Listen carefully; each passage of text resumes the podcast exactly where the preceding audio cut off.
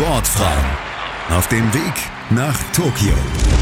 Der gemeinsame Podcast von Sportfrauen.net, dem Sportinformationsdienst SID und meinsportpodcast.de. Ich bin Julia Sude, ich bin Carla Borger und zusammen sind wir das Beachvolleyball-Team Borger Sude.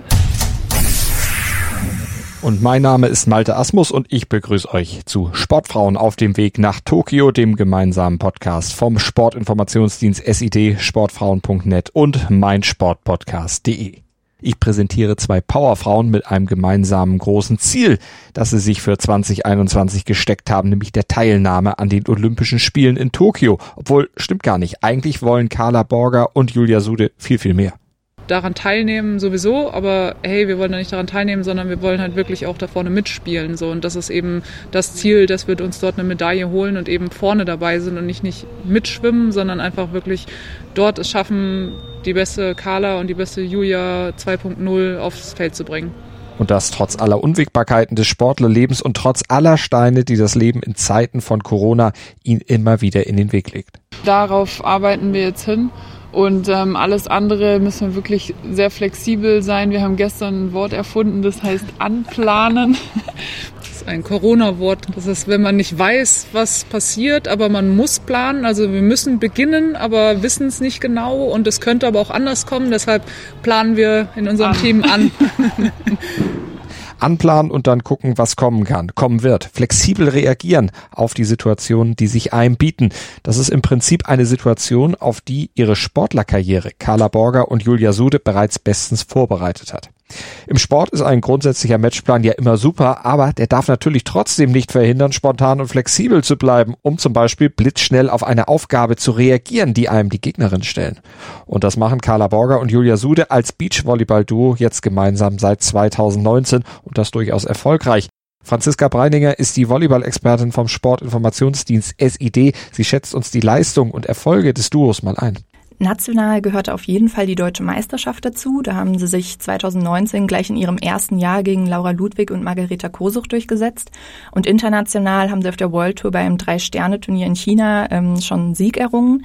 Bei der WM sind sie bisher nur einmal zusammen an den Start gegangen, weil sie ja auch noch nicht so lange zusammen spielen und haben da aber den neunten Platz belegt. Und das war auch die beste Platzierung der deutschen Teams, die daran teilgenommen haben.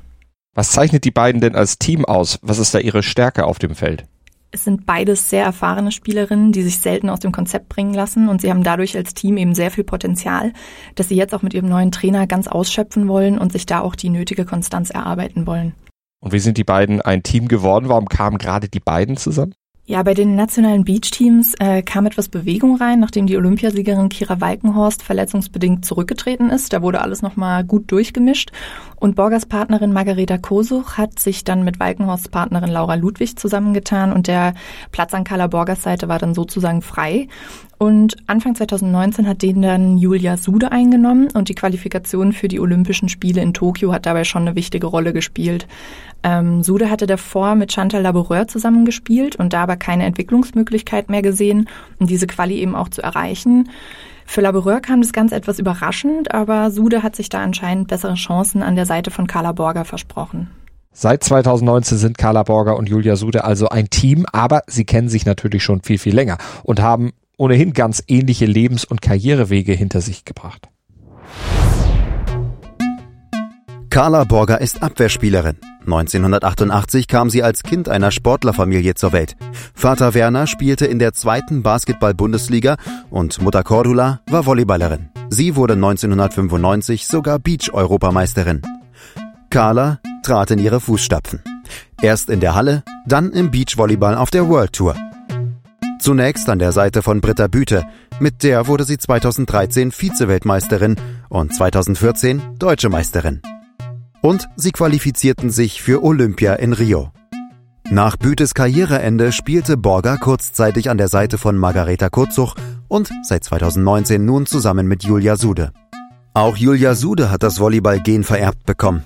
Sie wuchs quasi am Spielfeldrand der Bodenseehalle auf, denn Vater Burkhard Sude spielte dort in der Bundesliga in Friedrichshafen und war später Beachvolleyball-Nationaltrainer. Unter seiner Führung gewann das deutsche Duo Arman Hager 2000 in Sydney die Bronzemedaille.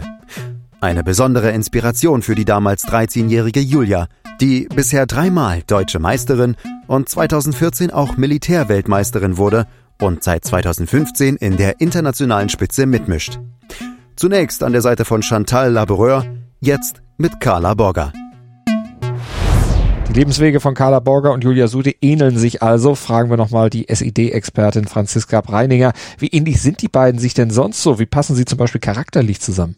Also im Gespräch mit ihnen hatte ich auf jeden Fall den Eindruck, dass sie sich auch außerhalb des Feldes sehr gut ergänzen und verstehen. Und ich glaube auch, dass die vergangene Saison die Partnerschaft da sehr geprägt und gestärkt hat, weil immerhin mussten die zwei auf sehr viele unvorhersehbare Dinge reagieren. Ähm, und da habe ich sie auch als sehr entspannte Charaktere wahrgenommen, die da gemeinsam das Beste eben draus machen und beide auch eine gewisse Gelassenheit an den Tag legen. Und Julia und Carla verbindet noch mehr. Sie haben nämlich sogar gemeinsame Kindheitserinnerungen am Rande der deutschen Meisterschaften am Timmendorfer Strand, bei denen ihre Eltern im Einsatz waren, sollen sie schon in ganz, ganz jungen Jahren zusammen trainiert haben. Und im Laufe ihrer Karrieren liefen sie sich dann auch immer wieder über den Weg, spielten zum Beispiel in der U23 mal gemeinsam eine EM. Und sie sind beide Sportsoldatinnen in der Sportfördergruppe der Bundeswehr und die ist ein hervorragender Rückhalt, wenn es darum geht, sich in kleineren Sportarten wie Beachvolleyball Fußball auf die Karriere und gute Leistungen zu konzentrieren. Ganz besonders in Zeiten einer Pandemie, wo dank der Sportfördergruppe wenigstens die Beschaffung des Lebensunterhalts etwas ist, was Borger und Sude nicht nur anplanen, sondern fix planen können. Ja, generell ähm, sind wir sehr froh, dass wir die Bundeswehr haben. Wir sind schon beide seit elf und zwölf Jahren äh, bei der Sportfördergruppe und es lässt einen ruhig schlafen, ob Pandemie oder nicht. Man weiß, man kann seine Miete bezahlen und den Sport so professionell wie möglich betreiben. Auch jetzt denke ich, ist es ein Privileg, dass wir einfach das machen können, was wir immer machen. Äh, das Training ist nur sehr wenig eingeschränkt und äh, wir können auf jeden Fall unsere Grundsachen ähm, decken und alles andere muss man dann sehen in eine Sportfördergruppe der Bundeswehr aufgenommen zu werden, ist tatsächlich ein Privileg. In Deutschland stehen über 820 SpitzensportlerInnen in Diensten der Bundeswehr. Etwa 1000 SportlerInnen sind bei der Bundespolizei angestellt. Doch wie wird man Sportsoldat? Der jeweilige Spitzenverband beantragt für Sportler, die als Mitglied im Bundeskader und oder im Topteam des Deutschen Olympiasportbundes DOSB in Frage kommen, einen Platz in einer Sportfördergruppe. Wird der Antrag von der Bundeswehr bewilligt, werden die Sportler als freiwillig Wehrdienstleistende für elf Monate oder auch als Soldat auf Zeit angestellt. Okay, und was passiert dann? Die Laufbahn fängt ja an mit einer Grundausbildung und dann muss ähm, jeder Sportsoldat, also bei den Frauen ist es so, dass sie gleich zwei Jahre verpflichtet werden und ähm, dann eben jedes Jahr vom Verband vorgeschlagen werden und dann von der Bundeswehr verlängert. Und in der ganzen Laufbahn sollte man vier Lehrgänge durchlaufen. Das sind dann so pro Jahr ein bis zwei Monate, je nach Lehrgang. Und wir werden natürlich auch dann ähm, ja, in die Sportfördergruppe auf dem Feldberg in Tottenau eingeladen und ähm, erscheinen da, um ein paar organisatorische Sachen zu machen. So läuft das für die Sportler einer Fördergruppe der Bundeswehr also im Normalfall ab. Und wie sah das jetzt in dieser Ausnahmesituation Corona-Pandemie aus? Wir hatten eine Mail erhalten, dass wir uns bereithalten sollen.